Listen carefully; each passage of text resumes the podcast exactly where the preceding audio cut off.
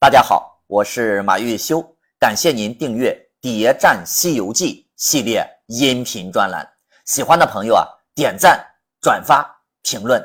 上一节啊，咱们讲到取经团队过了朱子国，可以说踏上了一段休闲的旅程，也不知行够多少山原，历尽无穷水道，不觉得秋去冬残，又知春光明媚。忽然，只见唐僧滚鞍下马，站立大道之旁。这个动作，那可真是相当的连贯。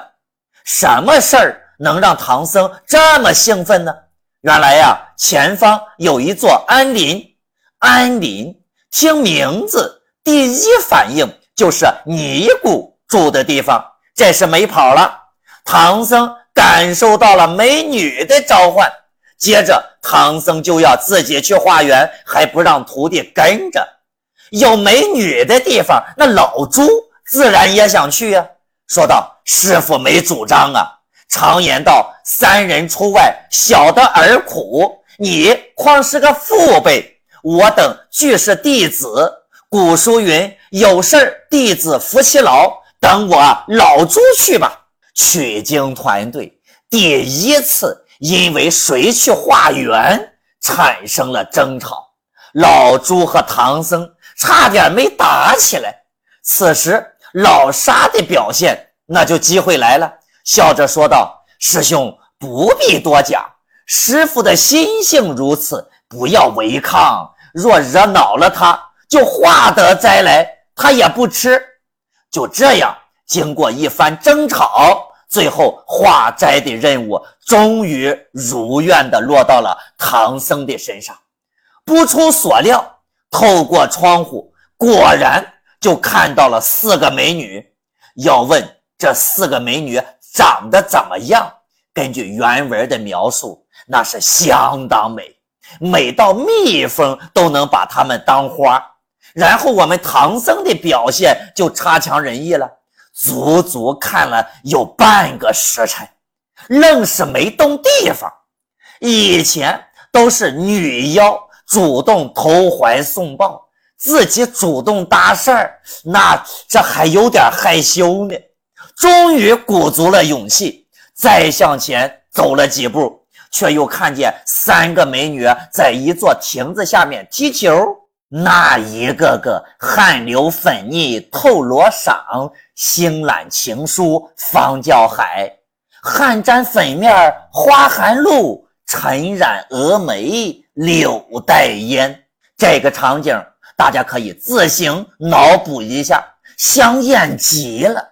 老唐看的时辰久了，才高喊道：“女菩萨，贫僧这里随缘化些斋吃。”就这样。唐僧完成了自己人生当中的第一次主动搭讪，一进屋，唐僧就觉得不对劲儿了。大家看，他们给唐僧吃的东西，原来是人油炒炼，人肉煎熬，熬成黑糊，葱做面筋样子；碗的人脑煎做豆腐块。妖精让唐僧吃，唐僧不吃。就把唐僧直接给绑了，挂在房上，美其名曰仙人指路。紧接着，美女们就开始脱衣服。话说，唐僧怎么知道他们在脱衣服呢？嘿，绑是绑了，但是老唐还在留心着这些女子。一看美女们开始脱衣服了，老唐还在想好事儿呢，结果。确实让他失望了，人家呀只解了上衣，露出个肚脐，各显神通；一个个腰眼儿中露出丝绳，有鸭蛋出戏，鼓嘟嘟的蹦玉飞银。注意哦，蜘蛛精吐出来的可不是细丝，而是有鸭蛋出戏。大家可以想象一下，一个人。肚子中间插了一根棒子，我估计啊，大概就是这么个效果。他们并没有第一时间吃唐僧，而是选择先去洗个澡。他们知道唐僧是取经的和尚，却是先去洗澡。看来洗澡比吃肉更重要的多。蜘蛛精绝对是《西游记》当中最爱干净的妖精了。我们再说孙悟空三人是左等唐僧不回来，右等唐僧不回来。再一看唐僧去的庄园，嗨，这才意识到唐僧肯定又被抓了。孙悟空叫出土地打听一番，随后变成一个苍蝇，在庄园附近窥探，就看到门开了，里边笑语喧哗，走出七个女子，一个个携手相缠，有说有笑，果是标志。比喻香尤盛，如花。雨更真，却是嫦娥临下界，仙子落凡尘。老孙这才醒悟，怪不得我师傅要来化缘呀，原来是这一般好处。这七个美人儿，假若留住我师傅，要吃也不够一顿吃的，要用也不够两日用的。如果要动手，轮流一番摆布，那也就死了。孙悟空尾随蜘蛛精来到洗澡的地方，只见七个大美女一起脱了衣服搭在衣架上。原文对这一段的描述，那更是香艳：酥胸白似银，玉体浑如雪，肘膊赛凝脂，香肩以粉捏，肚皮软又绵，脊背。光还洁，膝腕半围团，金莲三寸窄，中间一段情，露出风流雪。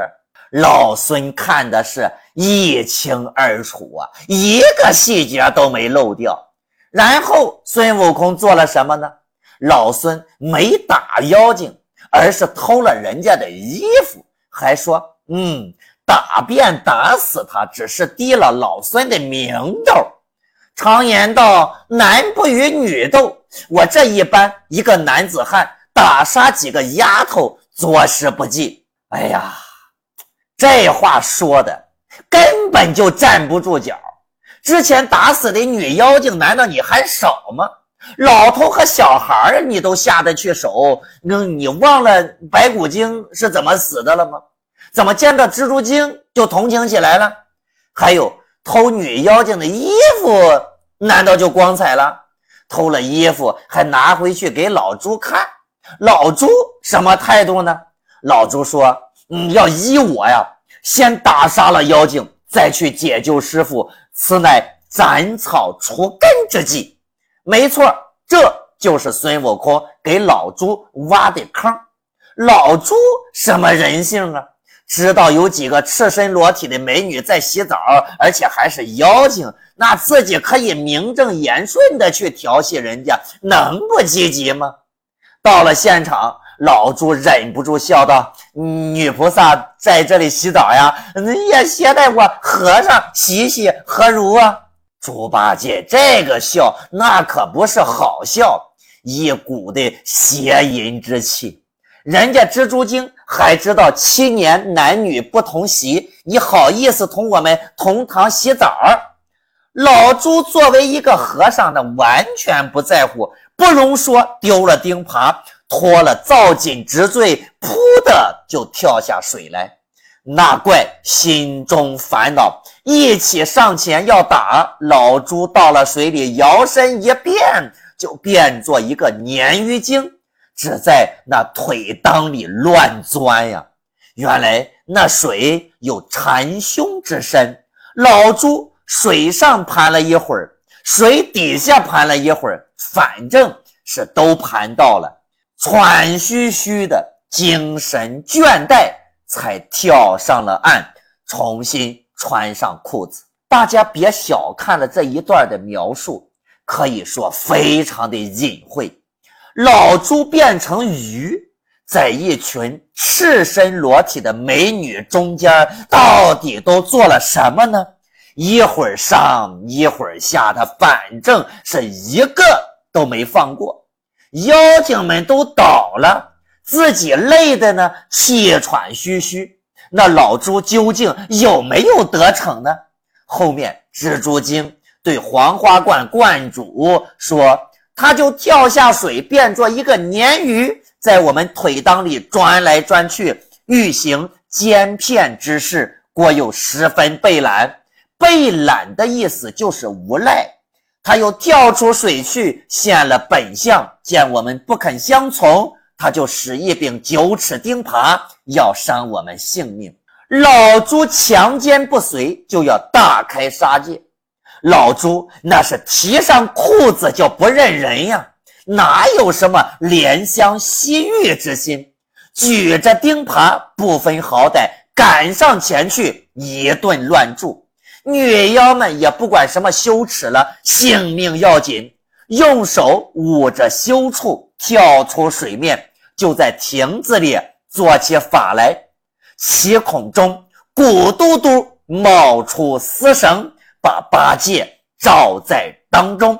蜘蛛精逃回洞府，叮嘱自己的干儿子们出来挡住孙悟空，完全不理被绑着的唐僧，自己逃往黄花观，对唐僧肉是一点儿。都不尊重啊！